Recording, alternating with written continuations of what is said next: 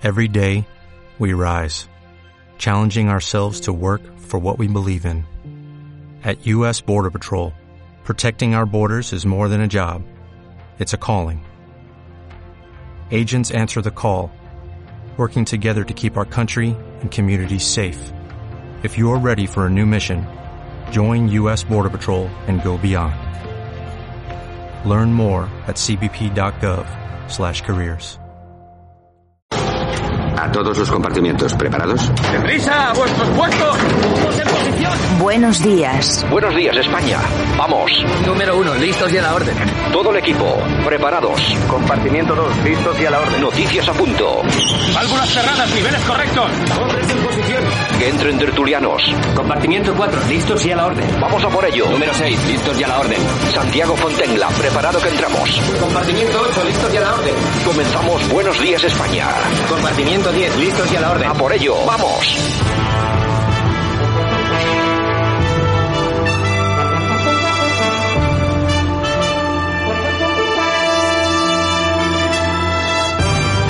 Buenos días España, hoy es 19 de noviembre 2021, es viernes, además se nota porque está he tarareado la sintonía del programa, así que uno está contento. ¿Qué tal? Buenos días, bienvenidos, un saludo a todos por escucharnos. Hoy te- vamos a tener un programa intenso y por supuesto no se nos puede olvidar saludaros a todos los oyentes de parte de las personas que hacemos el programa. Javier Muñoz está en la técnica también y por supuesto desde que os habla saludar a las personas que nos escuchan eh, a lo largo y ancho de España a través de todas las estaciones de radio que emiten este informativo de 60 minutos cada mañana.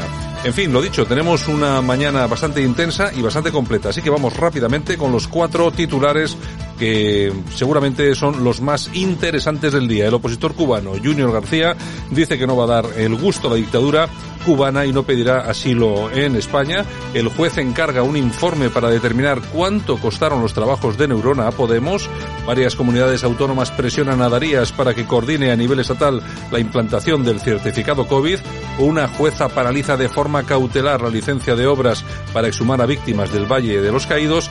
Casado que acusa a Sánchez de atacar la transición con la ley de memoria para mantener el poder con radicales, efectivamente. Esto vamos a hablar luego también de ello. España que supera los 100 casos de incidencia COVID, 29 muertos las últimas 24 horas. Y vamos a tratar hoy un montón de noticias. Vamos incluso también a tener una tertulia.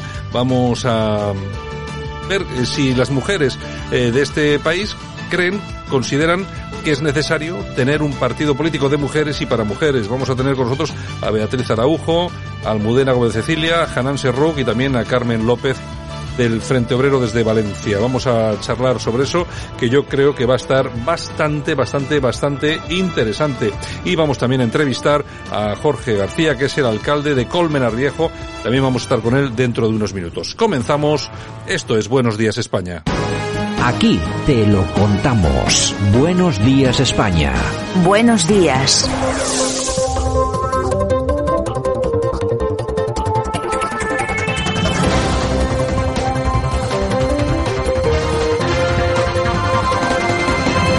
Y nosotros que ya estamos en la portada vamos a analizar lo sucedido durante las últimas horas de manos, como siempre, de nuestro amigo y compañero, el profesor Sergio Fernández Riquelme. Don Sergio, ¿qué tal? Buenos días. Muy buenos días, Santiago. Bueno, pues hoy comenzamos, si te parece, con un audio que va a gustar mucho a nuestros, a nuestros oyentes. Hemos tenido que meterle fuego para que en Madrid se fijen en nosotros. Eso es una lástima. Eso es una lástima. Eso sí que es violencia.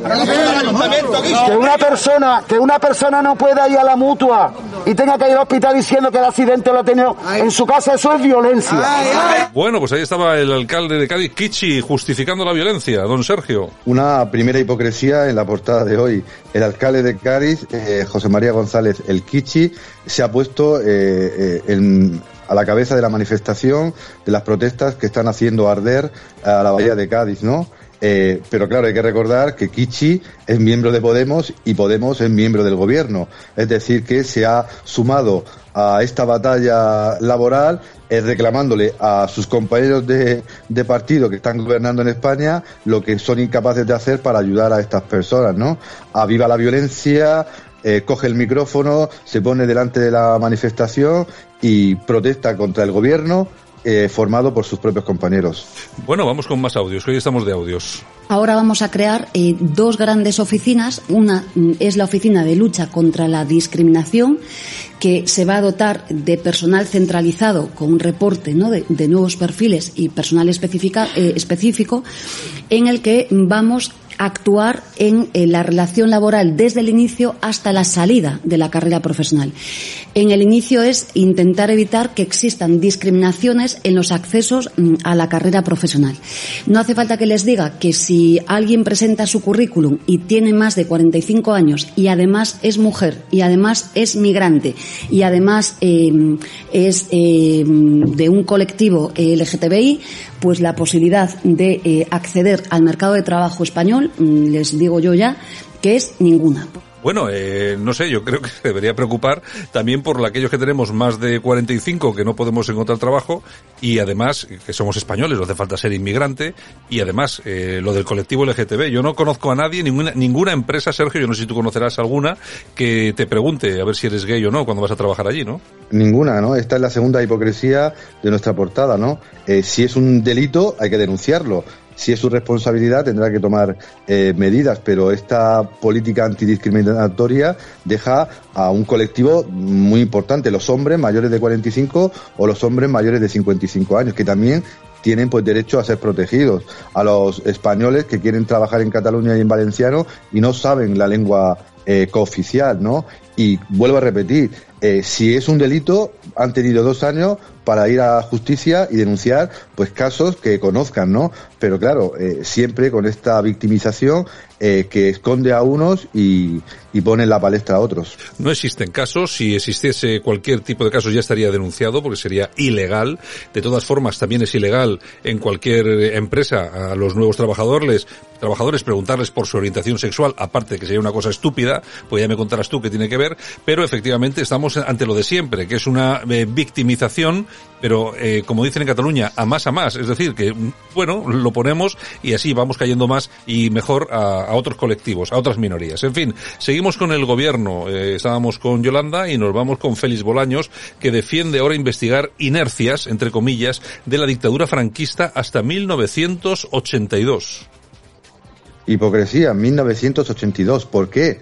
Porque quizás Felipe González ganó las elecciones ese año. Claro. Que yo sepa, Franco murió en el 75, en el, en el 77 comenzó la transición a, a la democracia y de repente eh, se inventan o ponen la fecha del año 1982 para eh, investigar o, o, condenar los crímenes del franquismo, ¿no?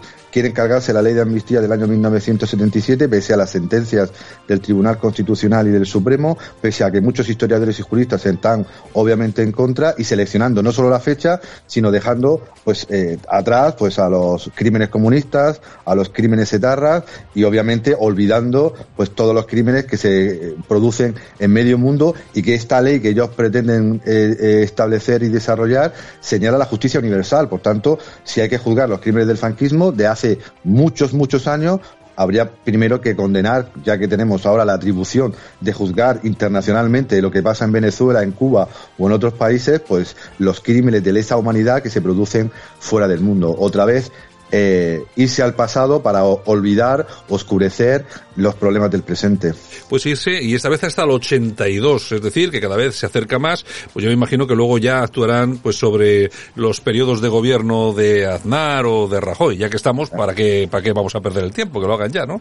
En fin, pues eso sí, del GAL y todo esto no vamos a hablar, ¿no? Del 82, del GAL, no sé, igual también podríamos investigarlo y meter en la cárcel a alguien que no fuera Barrio, Nuevo, a Barrio Nuevo, igual a la X, famosa. En fin, vamos a seguir con, con el gobierno, por lo menos vinculado al gobierno. La Audiencia Nacional investiga si Maduro financió a Podemos hasta al menos el año 2017. Seguimos con eso, ¿eh? Sí, la hipocresía de, de Podemos, ¿no? Eh, todo el mundo sabe, todo el, eh, todo el mundo conoce, todo el mundo tiene indicios y hasta ahora la justicia pues ha cerrado todas las causas, pero ahora de nuevo la UDEF pues está presentando documentación que implica pues a Podemos eh, con los gobiernos bolivarianos de América Latina y una supuesta financiación ilegal que está pues cada día pues más en las redes sociales, más en los medios de comunicación y que tarde o temprano pues también afectará a Podemos porque como el PP o el PSOE pues la corrupción es parte parece eh, clara de la partitocracia.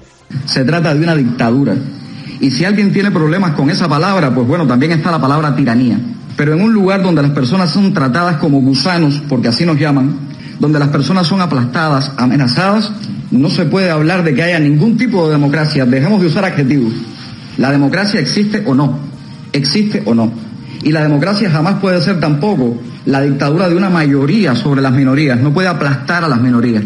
Y en Cuba ellos supuestamente dicen tener una mayoría, lo cual es falso, pero así todo usan la excusa de la mayoría para dejar sin derechos, para tratar como no personas, para condenar al, al destierro, para para encarcelar a cualquiera que se atreva a decir yo tengo una crítica, yo pienso distinto. A cualquiera que piense diferente, ¿no, Sergio? Pues frente a las hipocresías, nada mejor que la verdad. Y Junior García, el fundador del Trébol Teatro, dramaturgo y uno de los responsables de las protestas de Archipiélago contra la dictadura cubana, ha dicho la verdad, se lo ha dicho al mundo, se lo ha dicho a España y de manera muy clara, ¿no? La hipocresía de muchos gobiernos, sobre todo de la izquierda postmoderna, que siguen pues mirando a Cuba de manera romántica, justificando sus crímenes, eh, no hablando de que puede ser un narcoestado y que tiene sumidos a sus ciudadanos en la más absoluta de la pobreza y como ha dicho Junior, los trata como gusanos, ¿no? Por tanto, ante las hipocresías que estamos viendo todos los días, nuestras y de otros, en los medios de comunicación, de nuestros políticos y de nuestros ciudadanos, pues nada mejor que la verdad eh, ante la vida, ante el mundo. En fin, esto es lo que está pasando en Cuba y esto es lo que algunos quieren importar a España. Hay mucha gente que dice que no, que es imposible, pero bueno, también decían lo mismo de Venezuela. Y fíjense ustedes cómo están en Venezuela y nosotros, que tenemos a los alumnos aventajados de Venezuela eh, gobernando o apoyando el gobierno de España, pues imagínense el camino, el pedregal que tenemos por delante. En fin, don Sergio, buen fin de semana y hasta el lunes. Igualmente, un abrazo. Aquí te lo contamos. Buenos días España. Buenos días. No es ningún secreto que en Cataluña no nos gusta la Guardia Civil, ni la Policía Española, ni los militares. Y si tanto les gustan a ustedes, llévenselos a su España y que nos dejen en paz. A esa policía les tenemos asco y aversión. Bueno, pues esta señora, si no me equivoco, es diputada, se llama Montserrat Basacol, es diputada de Esquerra. de Esquerra Republicana de Cataluña, decía esto en el Congreso, una señora que está cobrando de esta España que tanto odia 117.698 euros al año. 117.000 euros le pagamos nosotros a esta señora para que vaya al Parlamento a decir estas, eh, estas burradas. Y bueno, y poco más que decir, no sé yo. Es socia del gobierno, o sea. Hombre, yo, es, efectivamente, a mí lo que más me preocupa de todo esto es que esta señora es, eh, vamos a ver, no es que sea socia, bueno, pero bueno, de vez en cuando deja caer, deja caer los votos. Sánchez está ahí por ellos, Deja entre caer- otros. Deja caer los votos de vez en cuando por ahí, no sé, a mí me llama poderosamente la atención. Buenos días España.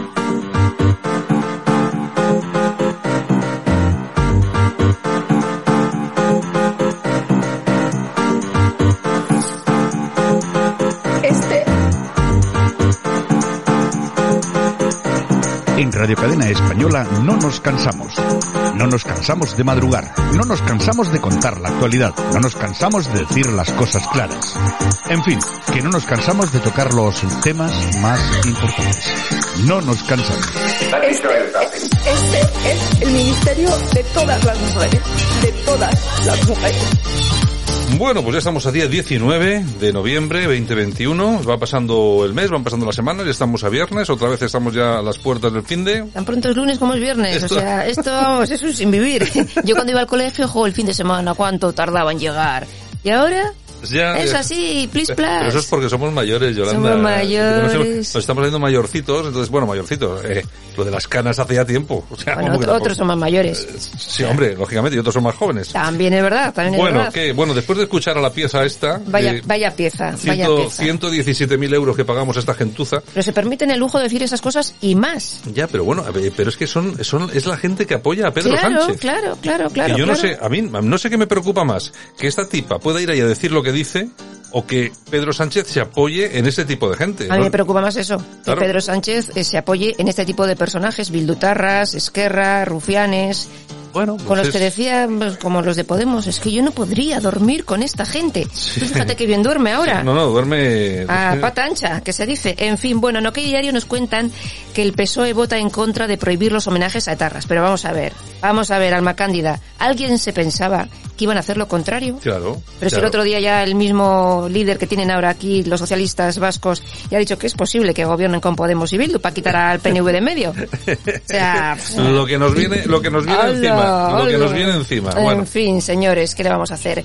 Bueno, y tras innumerables anuncios, fotos con políticos y promesas a las víctimas de La Palma, pues oye, que continúan sin una vivienda. Están muy enfadados porque dicen que están totalmente abandonados. Y claro, muchos están viviendo en casas de familiares, otros en caravanas, otros vete a saber dónde, los inmigrantes en hoteles. ya, bueno, nosotros, y yo, a ver, es que lo hemos repetido ya tantas veces aquí, pero bueno, aprovechamos, seguir repitiéndolo. aprovechamos la circunstancia para decir que la gente de La Palma tiene que ser indemnizada al 100%, sin grandes papeleos, eh, sin tardar demasiado tiempo, sin grandes problemas, porque estamos ante una catástrofe natural que les ha dejado sin nada. Es decir, pero cuando decimos sin nada, no es que, oye, es que se me ha caído la casa y tengo que volver a construir. No, No, no, no, no, sin no, no, nada. no, sin nada. Es que estamos hablando de una cosa totalmente diferente. Nada, es mejor dar dinero a chiringuitos varios, Claro, a entonces- políticos como la que hablaba hace un momento. Entonces, claro, luego la gente ve cómo están las cosas. Están todos los inmigrantes metidos en hoteles de cinco estrellas, con piscina, etcétera. Y claro, tienen a esta gente que lo ha perdido todo, lo tienen metido en polideportivos. Bueno, vamos a ver, habrá gente que ya está en casas, porque eh, ha habido vecinos que han sido solidarios y han recogido algunos, los familiares, lógicamente, por echar una mano, pero es que hay gente todavía que está absolutamente desasistida. En fin, ahí luego nos cabreamos. O sea, y fíjate, otro día iba a mirar yo a ver qué habían votado esta gente en las anteriores elecciones. Ya veremos porque- lo que votan las siguientes. porque me parece que la siguiente va a ser un- algo contrario. Va a ser una sorpresa, me da a mí, me da a mí. Bueno, y Monedero, que parece ser, según cuenta Voz Populi y otros medios, recibió maletas con dinero del chavismo en un hotel de Caracas, según testigos protegidos. Bueno, pues es, es que a mí es lo que me preocupa también de esto, y vuelvo a la preocupación, es que se lleva hablando mucho tiempo de esto, pero estás al muy final... preocupado, Santiago, estás pero- muy preocupado. Pero al final no hay ninguna prueba, no hay nada, es que no sé yo si Y al no final pasa nada. se habla por hablar, si es verdad, si es mentira, no sé, estoy ya un poco cansado del tema de las Esto es, maletas de la esto es como los famosos cuando van a Sálvame y van con voces distorsionadas, eh, se oculta la cara y al final, pues eso, pasa lo que pasa. En fin, bueno, y Marruecos que exige a España un nuevo estatus para sus trabajadores en Ceuta y Melilla. A partir de marzo, los pasos fronterizos del Tarajal y Beniensar pues vuelven a ser transitados por ciudadanos para trabajar en Tetuán y bueno, pues oye, que dice que que tienen que tener un nuevo estatus para Bueno, ya veremos, trabajadores. ya veremos a ver qué es lo que pasa. Seguramente que se cederá, se dará estatus no solamente a los trabajadores, a los que no trabajen también. También, también. Porque como lo que sucede aquí siempre es que Marruecos pide, España da, y, y no seguimos sé. dando. Y seguimos dando. seguimos dando y seguiremos dando. Bueno, el PP multará con 700 euros a Cayetana Álvarez de Toledo por romper la disciplina de voto. Pablo Montesinos dice que la invita a irse y Cayetana contesta de ilusión también se vive. O sea- la guerra, la guerra en el PP. la guerra, la guerra en el PP. Señor, señor, señor. Yo no, yo no sé, a mí se- 600 euros, vamos a ver, es que yo, eh, eso de romper la disciplina de voto de partido, es que te- debería de ser lo usual y lo normal, que cada diputado vote lo que le dé la gana votar. ¿Por qué tengo que votar yo lo que me manda eh, no, no sé quién, encima incluso de mis, eh, de- de- con- que es contrario a mis, a soy- mis propios principios. Mm. O sea, ¿por qué tengo que votar yo lo que me dicen? O sea, ¿a quién me debo yo? ¿A mis votantes o a mi partido? Es que ese es el gran problema, que este tipo de políticos lo que ven esencial es la estructura, la maquinaria del partido. Y no, señores, que ustedes están ahí porque les han votado los ciudadanos. Y si resulta que mañana te obligan a votar algo que es contrario a los intereses de tus ciudadanos, que son los que te han votado, pues podrás votar en contra, ¿no? Digo yo. Se supone. 600 euros. Aparte que es vergonzosa la multa, vaya multas de... Ay. Te ponen más multa por aparcar el, el coche en doble fila en Bilbao. Venga. Seguramente, seguramente. Bueno, y Abascal y Orbán que se han reunido en Budapest y trasladan su total apoyo a Polonia, por supuesto. Bu- Bueno, es, vamos a ver, vamos con, vamos con calma. El total apoyo a Polonia ya lo, ya lo ha lanzado desde un primer momento la Unión Europea Sí. Y también la OTAN. Es decir, que ahora venga eh, Orban y Abascal a decir esto nos parece muy bien, pero es lo que es. Es decir, Polonia está recibiendo ahora mismo, total. en relación con la, con la crisis migratoria, la gente que les, que le están mandando de Bielorrusia y todo ese tipo de cosas, apoyo total de la UE y de la OTAN. Bien. ¿Que ha mostrado su apoyo? También bien. Hasta ahí. Hasta ahí, sin más. Tam- Tampoco, más, más medallas, más medallas no nos vamos, más medallas no nos vamos a poner porque sería contraproducente. Bueno, vámonos con el precio justo, por favor, Javier. Y llegamos aquí a la metida de mano, no en el mal sentido de la palabra, sino en el bueno, es decir, en el de que te roban el dinero. El bueno. Y nada, bueno, vamos a ello. no, no sé qué será mejor. Ya te digo. ¿Cuánto, ¿Cuánto nos han costado ocho asesores de Montero por 10 meses de trabajo? 427.000 euros. O sea, que nos ha salido cada uno a cuánto? Son ocho a 50.000, ¿no? Eh, una broma. 50 y tantos mil euros por 10 meses de trabajo. Bueno, estos A son... saber lo que han hecho. Espera, Estos son ocho. estos son ocho, que tiene, que, 800. que tiene 800. Estos son ocho solamente. Eh, oye, pero es que 50.000 pavos por 10 meses de trabajo, yo no sé lo que les habrán estado haciendo, porque los asesores, ¿qué es lo que hacen? Asesorar. Oye, en vez de ir por ahí, mejor por aquí, porque va a Y ser luego el asesor tiene otro asesor, que también le asesora al asesor. Pues yo no sé, no O sé, sea, en fin. en bueno, eh, Moncloa hay muchos asesores. Bueno, que aquí seguimos gastando dinero, mientras tanto, los señores y señoras, niños y niñas de La Palma, ahí están. Los de las colas del hambre en Madrid, ahí están, bueno, en Madrid, en toda España, ¿eh? Ahí están. Y estas señores, pues eso, gastando dinero Y lapidando. a espuertas, que decía que a espuertas. Bueno, ¿qué más Nos tenemos? vamos con las toñejas. Javier, vamos con las toñejitas, por favor. Se las vamos a dar a Mónica Olt. Pobre Mónica, ¿qué ha pasado? Pues mira, ha comparado el uso del hijab con opresiones como, por ejemplo, ir maquillada. Bueno, ¿qué más? ¿Qué más Aplausos. tenemos? ¿A quién le vamos a dar unos A? Garbiñe Muguruza. ¿Qué ha hecho Garbiñe? Ha hecho historia, ha ganado, ha sido la primera tenista española en ganar el máster en México. Bueno, pues en las felicidades, que lleva un carrerón estupendo, una de nuestras mejores tenistas que decía aquel. De la mano de, ¿De quién? Conchina Martínez. Ah, bueno, es verdad, sí, porque está ahí, ¿no? Yo creo que Sí, la sí, está eh, entrenando, ¿no? Exactamente. Bueno, pues nos parece muy bien, nos alegra, nos alegra muchísimo y nosotros que nos vamos a ir con las efemérides. Además hoy tenemos, mira qué música para las efemérides, ¿eh?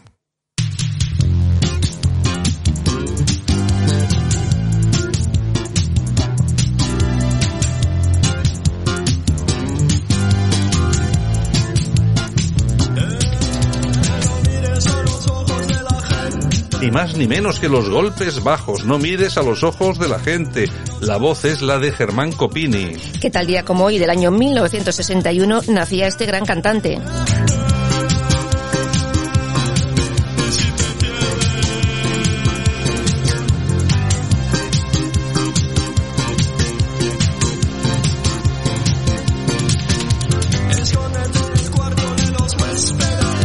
Bueno, yo no sé si cantante, cantante, a mí lo que sí me da, porque las letras son suyas, y yo a mí como, vamos a ponerlo entre comillas, como poeta, como artista, pues sí que me parece como cantante... Un gran no- músico. No me parece, no me parece una cosa, pero bueno, tiene una voz peculiar, ¿eh? Que le daba a los golpes bajos, pues... El toque pues, peculiar. El, el toque de peculiar los golpes a, to- bajos. a todas las cancioncillas. Así es. Bueno, y también tal día como hoy, pero del año 1969, Pelé marca su gol número 1000 en el Estadio Maracaná de Río de Janeiro.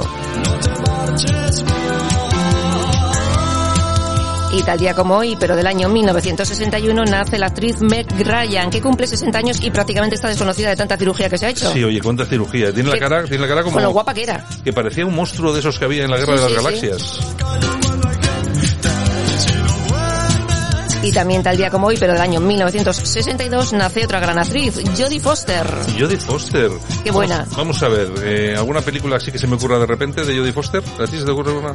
De títulos, de Sí. títulos no me digas que yo soy muy mala para los Es títulos. Aquella que va en un avión, que secuestran a la hija, que decía Esa que era- no. esa- exactamente, esa, esa, por ejemplo, es que no sé, es que fíjate, te Yo para los títulos soy muy mala. Yo estoy, yo estoy viendo Estoy ahora viendo la mismo película. Mm. toda- no, yo estoy viendo varias películas, no me sale ningún ningún Ningún título. Mm. Ningún título. Esa también que se mete en la caja de seguridad, en la, en la habitación de seguridad de su casa. Eh, Sí, Eh, bueno, un montón de películas. Tiene Oye, muy buenas películas como protagonista y como directora, ¿eh? Sí, y como directora. Oye, que te puedes creer, no me sé ningún título. Que es que yo para los títulos ya te esto digo, es terrible. mala Esto- no, lo siguiente. Estoy, estoy perdiendo la vitamina C, pero vamos a raudales por las orejas.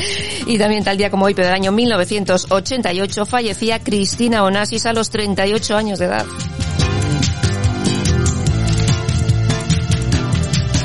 Y también tal día como hoy, pero del año 1963, fallecía la bailaora Carmen Amaya.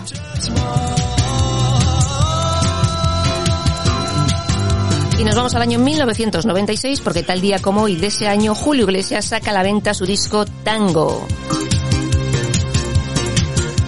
Y también tal día como hoy, pero del año 2007, Amaya Montero anuncia su retirada del grupo La Oreja de Van Gogh. Hombre, en solitario tampoco le ha ido muy bien, la verdad. ¿no? Yo creo que no se tenía que haber ido de La Oreja. No, bueno, la oreja ha seguido funcionando, Sí, ¿eh? por eso Hombre, te digo. Hombre, no al nivelazo de antes, pero también con muchos Sí, éxitos, sí, ¿eh? sí, sobre todo en Iberoamérica. Exactamente. Bueno, igual que estos señores que están aquí sonando, en los años 80 fueron, bueno, La bomba. Una verdadera, un verdadero Mm. bom- bombazo.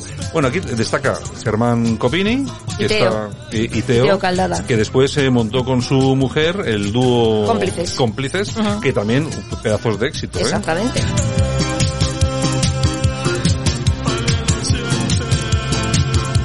Bueno, pues luego volvemos con el corazón. Muy bien, hasta, Venga. hasta ahora. Ahora volvemos también nosotros. Continuamos aquí en Buenos Días España. Aquí te lo contamos. Buenos días España. Buenos días. Y nosotros nos vamos eh, a Madrid, en concreto nos vamos hasta Colmenar Viejo. Ahí tenemos a su alcalde, don Jorge García. Don Jorge, ¿qué tal? Buenos días. Buenos días de este frío viernes. Bueno, me, me alegra muchísimo tenerle con nosotros aquí. Es la primera vez que están nuestros micrófonos de Buenos Días España. Y bueno, simplemente son ustedes noticia, y hay que, hay que decirlo. El próximo día 25 de noviembre se va a debatir en el pleno del ayuntamiento. Usted es alcalde del Partido Popular, también hay que recordarlo. Bueno, se va a debatir una nueva ordenanza fiscal para reducir al máximo el famoso y polémico impuesto de la plusvalía. Será el primer municipio de España que tome esta decisión y por eso son ustedes noticia ahora mismo. ¿Cómo lo van a aplicar? Sí, así es. El próximo jueves se debatirá y se aprobará esta, modificación de la plusvalía, igual que el gobierno de España, el Partido Socialista, pues corrió para volver a poner este impuesto rápidamente, que tardó poco más de cuatro días y encima la ministra presumía de, de ello, pues nosotros hemos querido tener la misma celeridad para bonificar este impuesto, reducir el tipo legal al máximo que nos permite la ley, que es el 15% de reducción sobre eh, el valor de la vivienda eh, a nivel catastral y bonificar un 95% a todas las eh, viviendas que eh, se deben que fuesen la vivienda habitual, que es la mayoría eh, de los casos. Y creo que pues es bueno que todo el que hereda una vivienda, pues además de pues, una desgracia seguramente, pues eh, tenga una bonificación del 95% y no tenga que pagar dos veces los impuestos, como por la plusvalía y, y luego después en el IRPF. Bueno, su política choca frontalmente con la del gobierno central, que parece que está empeñado en achicharrar a impuestos a todos los españoles. Sí, ahora mismo no es momento y sin embargo pues no paramos de ver noticias como pues eh, cada día nos anuncian una subida, nos quieren cobrar por la por usar las carreteras, nos quieren subir las cotizaciones sociales para que los empleados cobren menos y las empresas paguen más. Supongo que es porque quieren crear así más empleo. La verdad es que es una, una pena en un momento difícil que pasamos todas las familias pues, con la subida de la luz, con la subida de la gasolina, con la subida de todos los suministros, pues que el gobierno no esté más que planteando subidas de impuestos eh, indiscriminadamente con las cuales pues perjudican a los ciudadanos. Yo creo que no es momento que además lo que tenemos que potenciar precisamente es lo contrario, porque salimos de una pandemia muy complicada donde todos hemos sufrido eh, muchísimo lo que hay que hacer es ayudar a las familias, lo que hay que hacer es ayudar a las empresas que son las que generan economía y empleo y desde luego subiendo impuestos así no se hace. Bueno, eh, don Jorge, desde, mm, desde que comenzó la pandemia, luego con las elecciones, ha habido un constante ataque del gobierno a la Comunidad de Madrid. También, eh, lógicamente, está sobre la mesa la descentralización de la capital de España. Eh, ¿Qué pretenden con este ataque a la Comunidad de Madrid desde el gobierno? Bueno, a mí me sorprende que el presidente del gobierno, que además hay que recordar que es diputado por Madrid, fue el número uno de la lista del Partido Socialista por Madrid, eh, tenga este ataque constante a Madrid y que el propio secretario general nuevo del Partido Socialista en Madrid, el señor Lobato, eh, lo apoye, ¿no? Eh, desde que empezó la pandemia y desde antes, ¿no? Tienen una obsesión con eliminar a Madrid. Nos han hecho de todo, desde no darnos material sanitario a cerrarnos ilegalmente ahí en el mes de octubre, noviembre del año pasado, como nos cerraron, a boicotear todas las iniciativas positivas y que se ha visto con el tiempo que al final las tenían que adoptar, como la de los test de antígenos en farmacia, bueno, pues como tantas y tantas iniciativas que la Comunidad de Madrid ponía en marcha, es un ataque y derribo hacia todos los madrileños. Al final no, están atacando al gobierno, porque al final lo que atacan es la libertad de todos los ciudadanos de Madrid y la, el modo de vida que tienen eh, los madrileños. Y esto es una más. Sorprende además que el mismo gobierno que está retirando a la Guardia Civil y a los militares de diferentes comunidades autónomas para no entrar en colisión con sus socios eh, parlamentarios planteen ahora eh, retirar o poner eh, otras instituciones fuera de Madrid, que puede ser, es posible que a lo mejor haya alguna, pero sorprende que los mismos que las quitan y que obligan a muchos funcionarios de diferentes puntos de España a tener que retirarse de sus viviendas, pues quieren plantear lo contrario. No es, yo creo que es un ataque directo y que además generará muchísimo más gasto a futuro para todos los españoles. Eh, comentaba ahora usted eh, sobre la Guardia Civil. Me gustaría cambiar de tema y preguntarle por qué hay un rechazo unánime e indignación en las fuerzas de seguridad eh, a la reforma de la famosa ley Mordaza, a esa nueva ley de seguridad ciudadana. Sí, una ley de seguridad ciudadana que quieren reformar. Yo me imagino que ya están viendo que pronto van a volver a, la oposición porque los españoles estamos cansados ya de, de este gobierno, de que nos estén atacando y subiendo los impuestos y lo que están es preparando pues su vuelta a las calles. Al final eh, lo que saben hacer. Lo único que saben hacer es incendiar eh, contenedores salir a las calles y manifestarse cuando ellos no gobiernan, no son alternativa, no saben gobernar y lo que están preparando es su vuelta. Entonces yo me imagino que lo que están es preparando pues la ley a su gusto. Desde luego es una pena ese ataque a los cuerpos y de seguridad del Estado, que son los que durante la pandemia y todos los días verán por nuestra libertad y nuestra seguridad, pero durante la pandemia también hicieron un esfuerzo enorme estando en la calle eh, todos los días garantizando que se cumpliera la normativa eh, sanitaria y son personas humanas como todos nosotros que luego vuelven a casa y tienen una familia y no podrían verlos para evitar ese tipo de contagios. Y esta reforma de la ley es un ataque directo a ellos que, no, no, les va a dar garantías ni les va a dar seguridad para poder salir a la calle y darnos seguridad a todos los ciudadanos. Eh, don Jorge, tenemos eh, sobre la mesa subida de la luz, subida de la cesta de la compra, paro juvenil, eh, las colas del hambre. Bueno, y el gobierno parece empeñado en seguir salpicando con la memoria histórica, con el Valle de los Caídos, bueno, con una serie de temas que no vienen demasiado, eh, demasiado a cuento, ¿no? ¿Qué es, qué es lo que está pasando?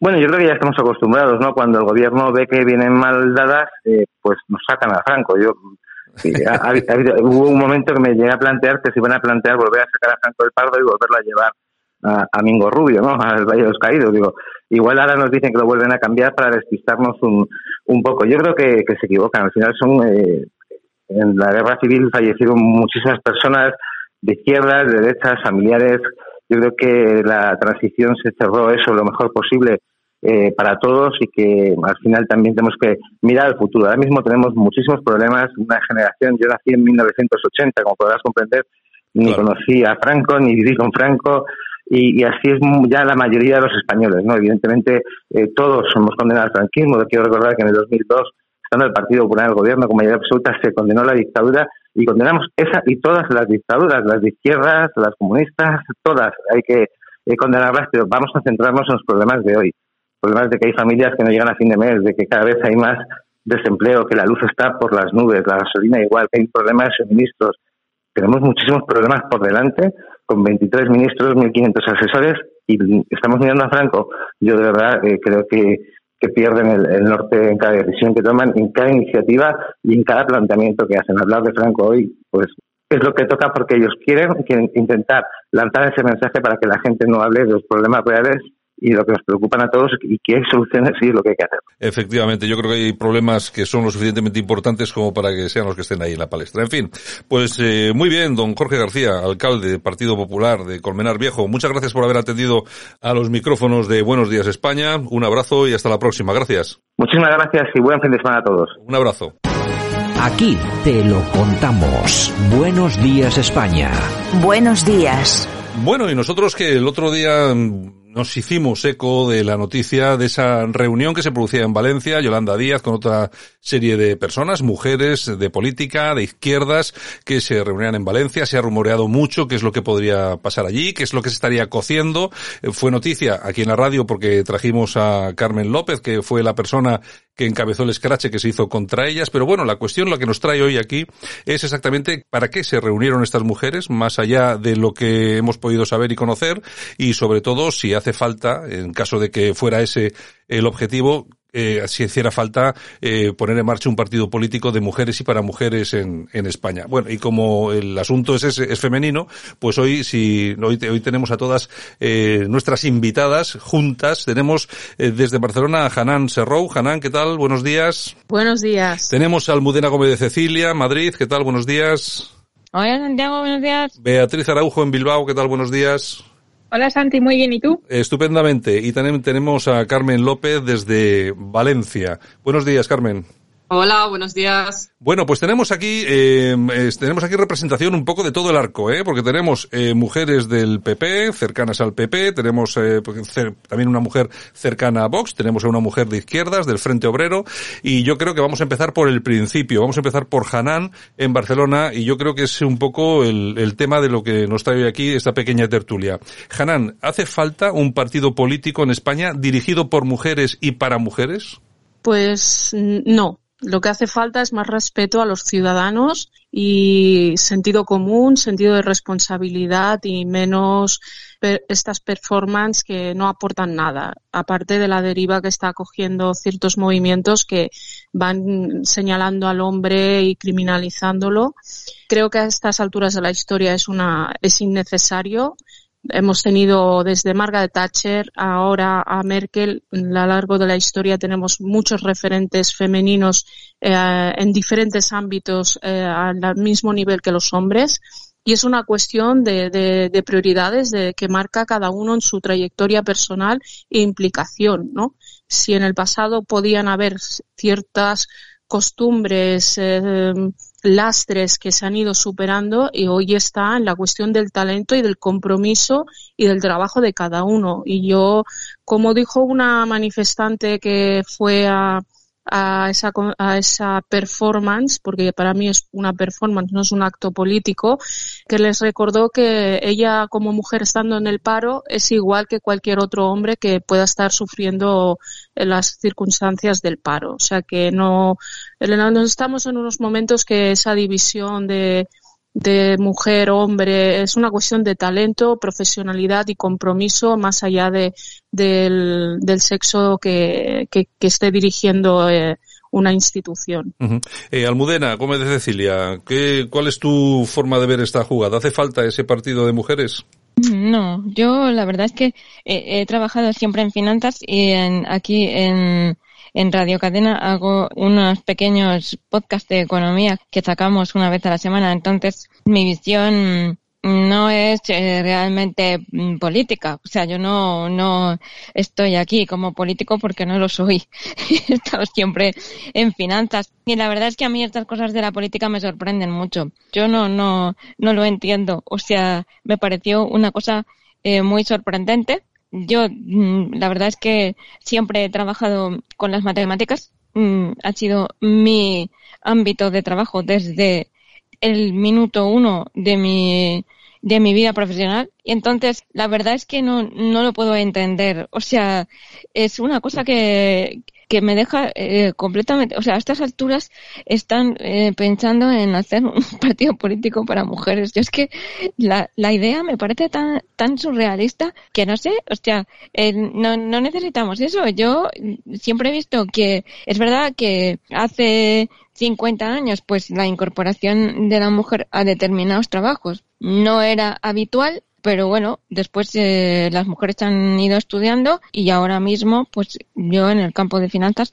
mmm, vamos, creo que hay muchos departamentos donde hay más mujeres que hombres, eh, otros eh, están igual, hay directores y directoras y no entiendo. Es una cosa que, que aquí hay gente de la política que me lo podrá explicar. Para mí es un misterio incomprensible. A estas alturas una cosa semejante. Carmen, eh, Carmen López, eh, protagonizaste el escrache precisamente en este acto y bueno, también eh, hablamos, porque te entrevisté al día siguiente y hablamos un poco de lo que ocurrió allí, pero yo creo que hoy, eh, aunque aquello lógicamente tenía su importancia por, por vuestra protesta, pero creo que la pregunta de hoy eh, seguramente tiene bastante que ver con todo lo que ocurrió allí, ¿no? Porque yo creo que realmente lo que se estaba haciendo aparte de poder denominarlo como performance, como decía Hanan, es que yo creo que sí, que se estaba poniendo en marcha una especie de proyecto político de mujeres y para mujeres, ¿no? Sí, mm, creo que es un nuevo, un nuevo proyecto que quiere encabezar Yolanda Díaz.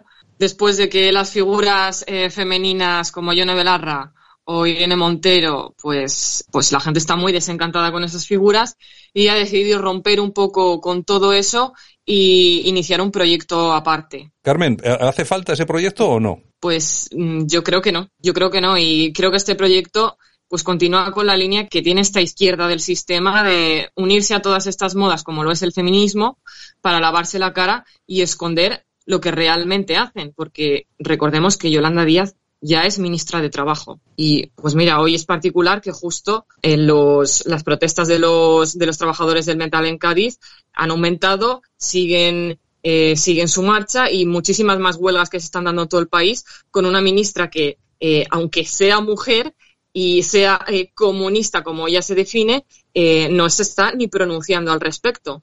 Entonces, que sea mujer o no, para mí no es lo determinante. Yo lo que creo es que en España se necesita un partido que sea pues revolucionario. Un partido que de verdad apueste por los intereses de la clase trabajadora y que de verdad solucione los problemas tan graves que tenemos en este país. Es que la gente ya está cansada de escuchar de que por el hecho de ser mujeres van a arreglar todos los asuntos, van a hacer una política más eh, feliz y divertida y con menos testosterona, la gente ya, ya se está cansando mucho. Y luego que eh, si nos paramos a, a, ver qué miembros tiene esta nueva coalición, pues yo creo que también les va a salir mal porque ellos hablan mucho de unidad también, pero la gente que está dentro son gente que, que es muy trepa y que quiere también su, su parte del pastel dentro de, de, la política española y que si el proyecto no sale bien, eh, no van a ir unos a toda. Bueno. Ya, esa unidad es completamente falsa. Vamos con Beatriz, Beatriz Araujo, en Bilbao. ¿Qué te parece el tema, esa posibilidad de que se ponga en marcha un partido político de mujeres para mujeres eh, y si te parece necesario, claro?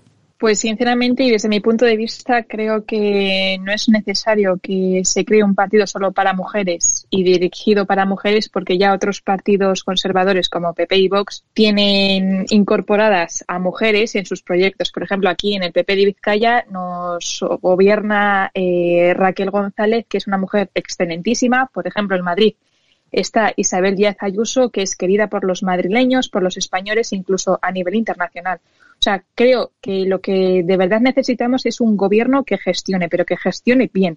Que sea de hombres, que sea de mujeres, mixto, me da igual, pero que gestione. Y no nos podemos dejar llevar por los populismos. Uh -huh. eh, y por los discursos baratos.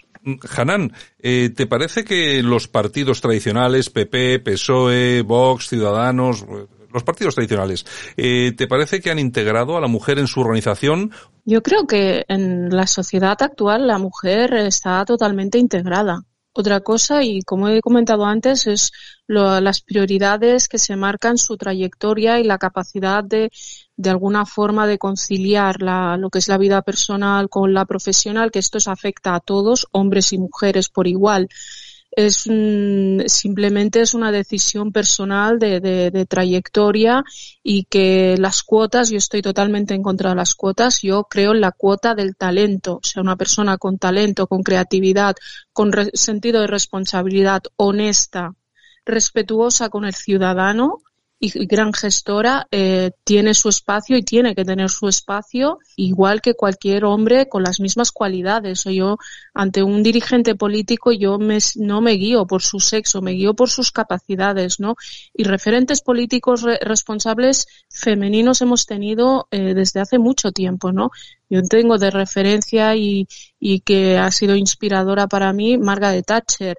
Reciente que los jóvenes hoy en día tienen presente eh, Angela Merkel. Hay grandes referentes, o sea, no, es necesario un partido feminista con este concepto de feminismo nuevo que están haciendo, que es de feria, para mujeres. Las mujeres no, no tenemos especial dificultad a diferencia de los hombres. Eso es absurdo, pero sí que refleja el, ADN que tienen las, las, políticas de izquierdas, es el, el hacer eh, políticas por colectivo, ¿no? Segregación por diferentes mm, definiciones de, de, de colectivos vulnerables, eh, gente pues inmigrante, gente tal, ¿no? Segregar la sociedad porque así considera que, que se siente portavoz de, de una supuesta vulnerabilidad y, y, y suple sus carencias de falta de proyecto, de liderazgo y de gestión, como se está demostrando en la, en la actual situación que está padeciendo el país.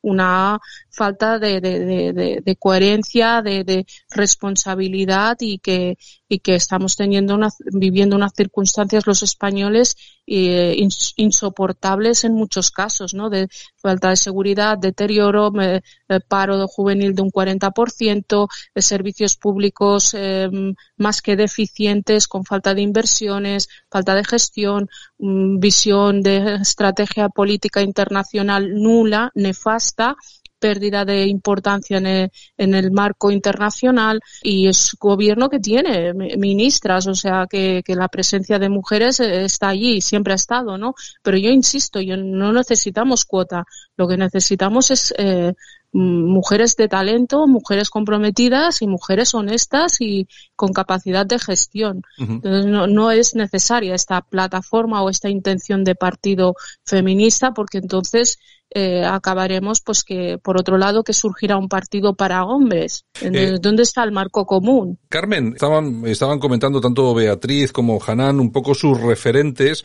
Margaret Thatcher, etcétera. Me gustaría preguntarte, porque tú vienes de un partido de izquierdas, vienes del Frente Obrero, me gustaría saber si las mujeres dentro de vuestra organización eh, crees que están perfectamente, eh, participan de su organización y si están perfectamente integradas y que nos comentes, ya que hemos preguntado y algunas eh, de las compañeras que están hoy aquí han comentado referentes, me gustaría que también nos citaras tú alguna referente, alguna mujer referente, si es posible actual, en política que, que te sirva a ti de referencia, vamos.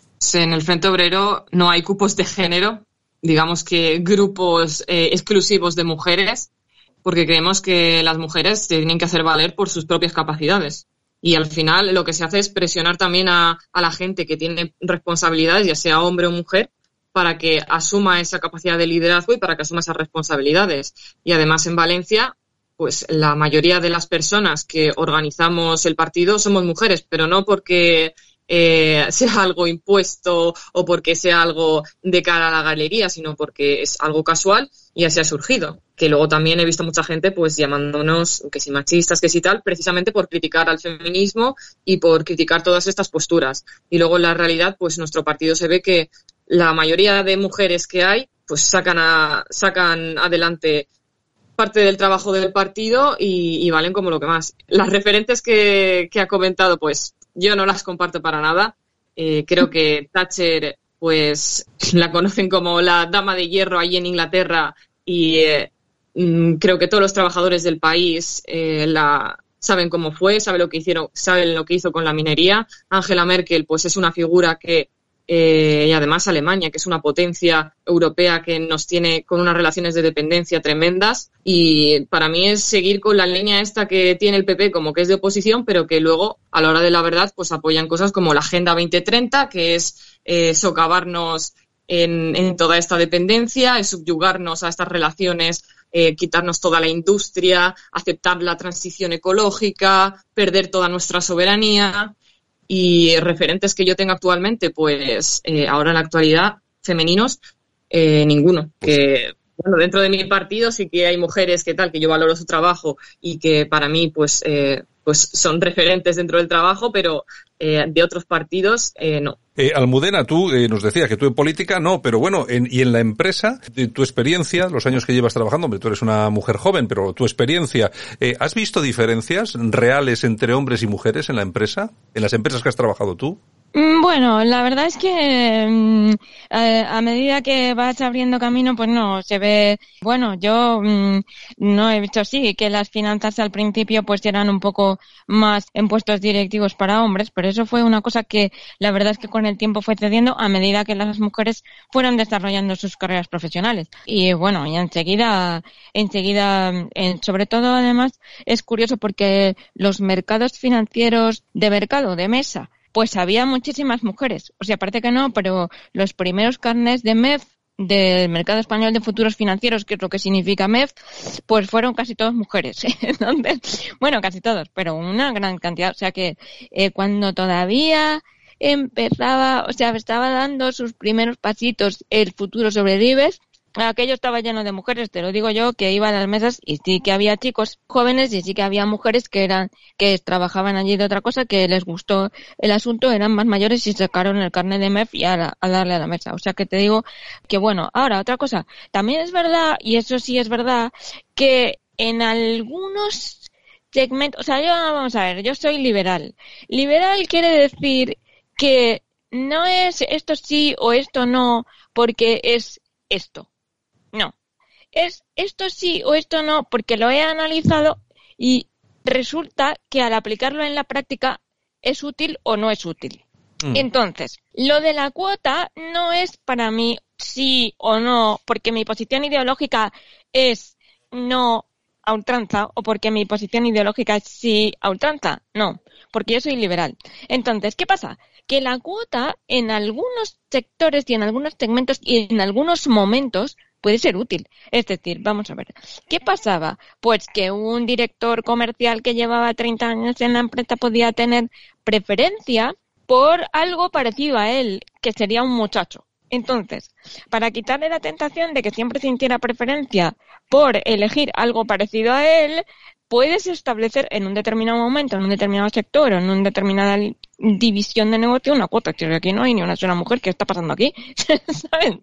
Puede, puede ser, Pues, puede ser. Claro, pues que por, pues que resulta que este ha elegido a este, este ha elegido a este, este ha elegido a este, y claro, al final, no, un momento, se crea en algún momento una dinámica en la que se ve que no ha entrado una mujer, tienes que reaccionar y decir, eh, un momento, esto aquí hay una dinámica que no debe de ser. Y lo vamos a cortar con qué? Con una cuota. Pues cuando se corte esa dinámica, empiezan a entrar mujeres, la quitas. O sea, lo que no tienes que tener son herramientas inútiles. Nunca. O sea, si tienes un, un cajón lleno de, de herramientas obsoletas, no te van a servir. Entonces, ¿qué haces?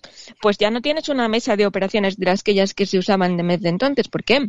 Pues porque vino la era digital y se hacía todo con pantalla táctil. Pues has tirado las otras. Pues esto es lo mismo. La cuota que en algún momento tienes que utilizar esa herramienta porque algo retrocede, la utilizas. Que no, que las cosas avanzan y tú ya tienes que utilizar cosas más modernas. Pues claro, entonces eso se queda obsoleto y lo quitas. O sea, lo que no puedes es adoptar una posición férrea. Decir, no, porque esto, no. O sea, eso será según. Será según si en algún momento hace falta o si realmente, pues oye, pues no, estamos aquí pues muy al 40-60, ¿no? Es que tiene que ser al 55, no, eso, no, eso es antinatural.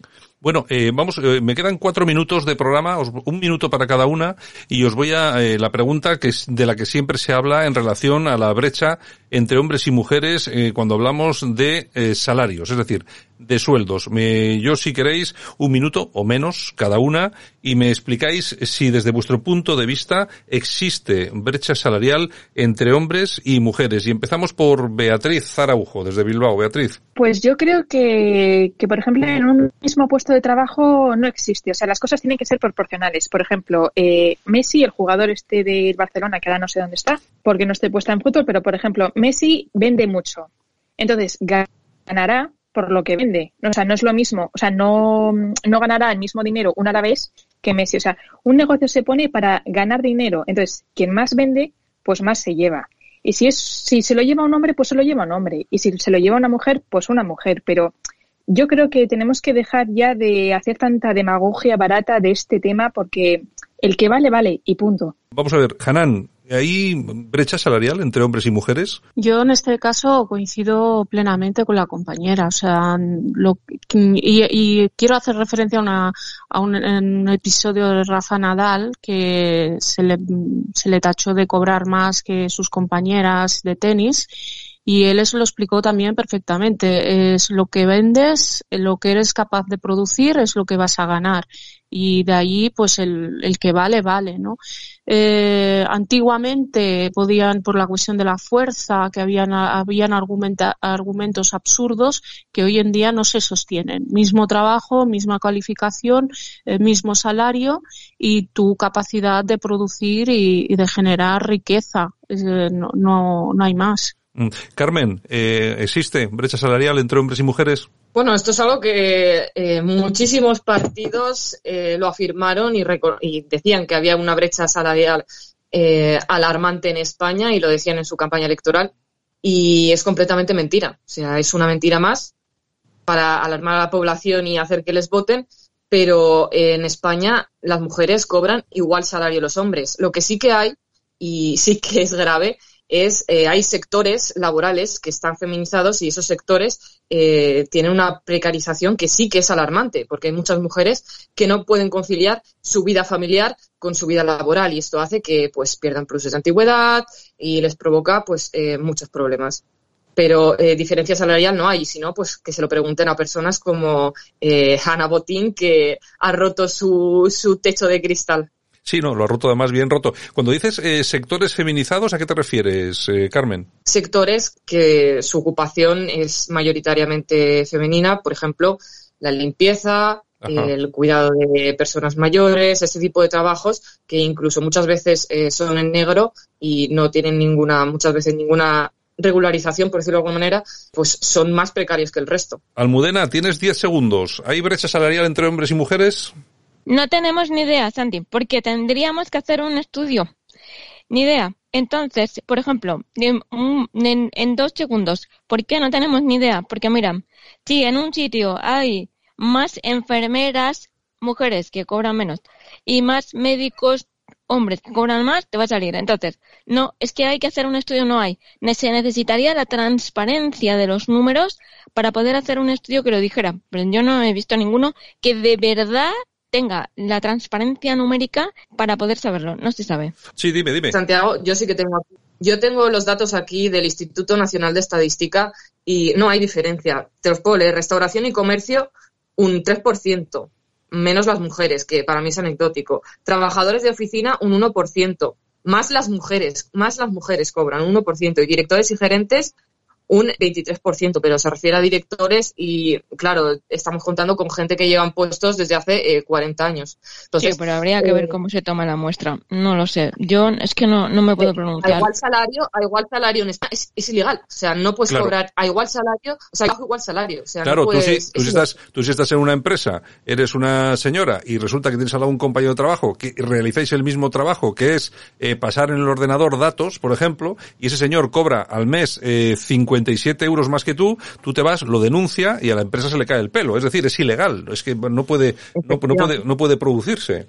En fin, bueno, eh, yo es que se nos acabó el tiempo, nos hemos ido hoy de tiempo, vamos, que no quiero ni, no quiero ni pensarlo. En todo caso, daros las gracias a las cuatro, a Beatriz Araujo en Bilbao. Gracias, Beatriz. Gracias a ti, Santi, un placer. Almudena, muchas gracias.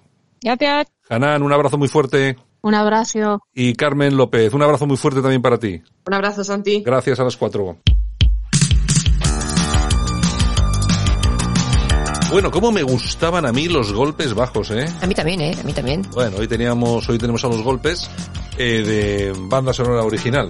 Claro, porque tal día como hoy del año 1961 nacía Germán Copini, que por desgracia nos dejó hace ocho años. Bueno, pues esto es la fiesta de los maniquíes. Rígidos los cuerpos, los maniquíes bailan. Bueno, Yolanda, ¿qué tenemos de Corazao? Bueno, pues más de lo mismo, que quieres que te diga. Lo que pasa que hoy tenemos una novedad, porque resulta que Mar Flores habría pedido a un paparazzi que hiciese un seguimiento a Elías Sacal, que es, bueno, era su, ex. era su ex, ahora no, luego sí, luego... que la ha cagado. Pues la ha cagado porque la han pillado. Claro. El paparazzi ha vendido los, los, los audios. Los, WhatsApp y todo eso. Los WhatsApp y bueno, de todo. O sea que va a haber, va a haber, se habían reconciliado Y o sea que ahora se van a volver a, se van a, volver a Pues separar. hombre, después de oír lo que decía, oye, píllalos y sácales las fotos y que salgan gordos y feos. Ay, de verdad, de verdad, verdad. Bueno, y también Anabel Pantoja y el hermano, el no hermano, el Pinocho, Pinocho. el Bernardo, la prima, la tía, allí está todo Dios hablando del famoso supuesto hermano, que no se sabe, dice que tiene una prueba de ADN y tal y cual. Mm, no sé yo, no, sé yo. eh, yo- Ahí no hay nada, ¿eh? O sea, eso, todo eso es Que se una... haga un deluxe y cuente. Exacto, ahí va a haber un deluxe y es lo que va a ser. Bueno, hoy no tenemos mucho más tiempo. eh, Bueno, pues esto es como Sport Billy. Jun, Jun. Hola y adiós. Y nos vamos a ir con nuestros compis, con Por fin es viernes, con Silvia Raposo y Ujú. Cifri Pernas, a ver qué nos tienen preparado hoy. Venga, vamos con ellos. Vale. Es hora de comenzar el juego. No os preocupéis, que los españoles son gilipollas. Jugaremos, muévete luz verde. Jugaremos, muévete luz verde. El jugador Santiago Fontenla ha sido eliminado. Por fin es viernes. Buenos días Silvia Raposo, buenos días Yolanda C, buenos días Santi.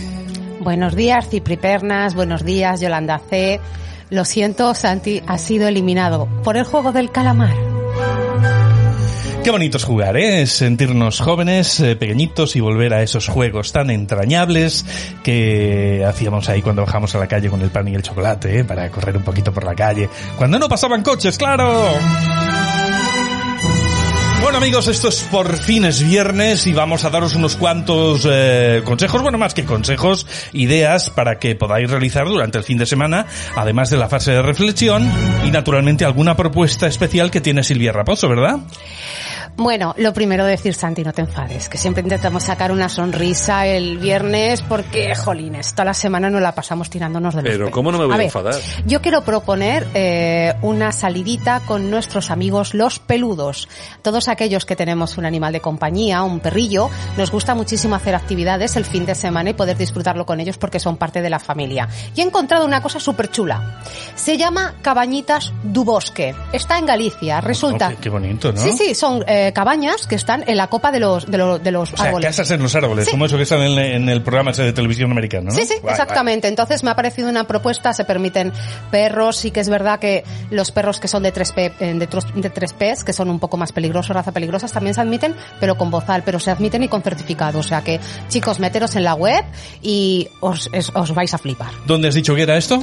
En Galicia. En Galicia. No lo había Bueno, dicho. pues vale, a Galicia que nos vamos. Bueno, yo tengo unas cuantas propuestas cinematográficas para este fin de semana, unos cuantos festivales. Empezamos en Huelva, en el Festival Ibe- Iberoamericano de Cine de Huelva, que se celebra entre el 12 y el 19 de noviembre, por lo tanto, hoy es el último día. También tenemos otro ahí en Bilbao, donde están Santi y Yolanda. El Cinevi, del 12 al 19. También hoy es el, primer día, hoy 19 hasta el 27 en Gijón tenemos el Festival Internacional de Cine de Gijón. Los amantes del cine en Extremadura tienen una cita en Mérida, el Festival de Cine Inédito, entre el 18 y el 27 de noviembre. El último de los festivales nos lleva hasta la ciudad de Cartagena, en Murcia, el Festival Internacional de Cine de Cartagena. Como nos gusta la gastronomía, y de esto Santi también sabe un puñado, ¿eh? sabe bastante, vamos a ir de tapas, pero en esta ocasión lo vamos a hacer a Santiago de Compostela, al tocayo, ¿eh? Santiago Etapas, entre el 11 y el 28 de noviembre. Hacer rutas gastronómicas de esas que son buenas, bonitas y espero que baratas. Un poquito de jazz. El jazz en esta ocasión nos va a llevar hasta la ciudad de Madrid, en el Festival de Jazz de Madrid, del 2 de noviembre al día 30. En Cataluña también, en Lleida, tenemos el Jazz Tardó, el Festival de Jazz de Otoño, Mostra Internacional de Jazz, entre el 6 y el 1 de diciembre. Y con esto las propuestas que tenemos para este fin de semana. A lo largo de la geografía española. Están chulis. Eh, creo que hemos estado tú y yo un año en el Festival de, de Cataluña, de, de jazz. Pero hace años, ¿eh? Sí, bueno, estuvimos en Salt, en Girona, es el Black, mm, Black Festival. Mm, recomendable, recomendable. Qué copa me tomé más a gusto. Bueno, vamos a salir de... Vamos a salir. ¿Y qué te parece si terminamos con un pensamiento, reflexión o propones otra cosa? No, no, no, adelante, adelante, porque después de tanto barullo, tanto lío, hay que tener cinco minutos para relajarse. Mira, la frase que traigo hoy es muy sencilla, pero para mí muy verdadera.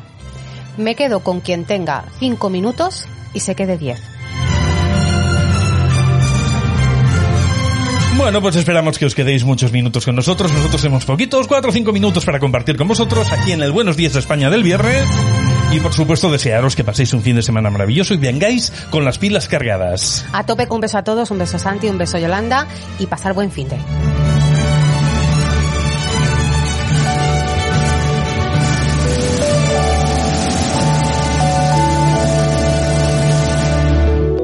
Fin de semana y qué buena siesta.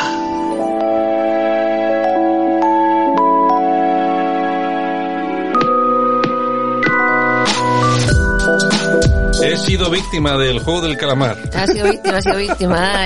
Bueno, Silvia, yo voy a coger a mi peludo y lo voy a llevar a esas casas eh, Colgantes. los colgantes en Galicia. En fin, muchas gracias a nuestros compis, muchas gracias a todos los que han participado en el programa de hoy, que ha sido bastante intenso. Yolanda C, lunes Un besito a todos. regresamos. Vale. Un abrazo, fin de semana, disfrutad y el lunes estamos de nuevo aquí en Buenos Días España. Chao, cuidaos.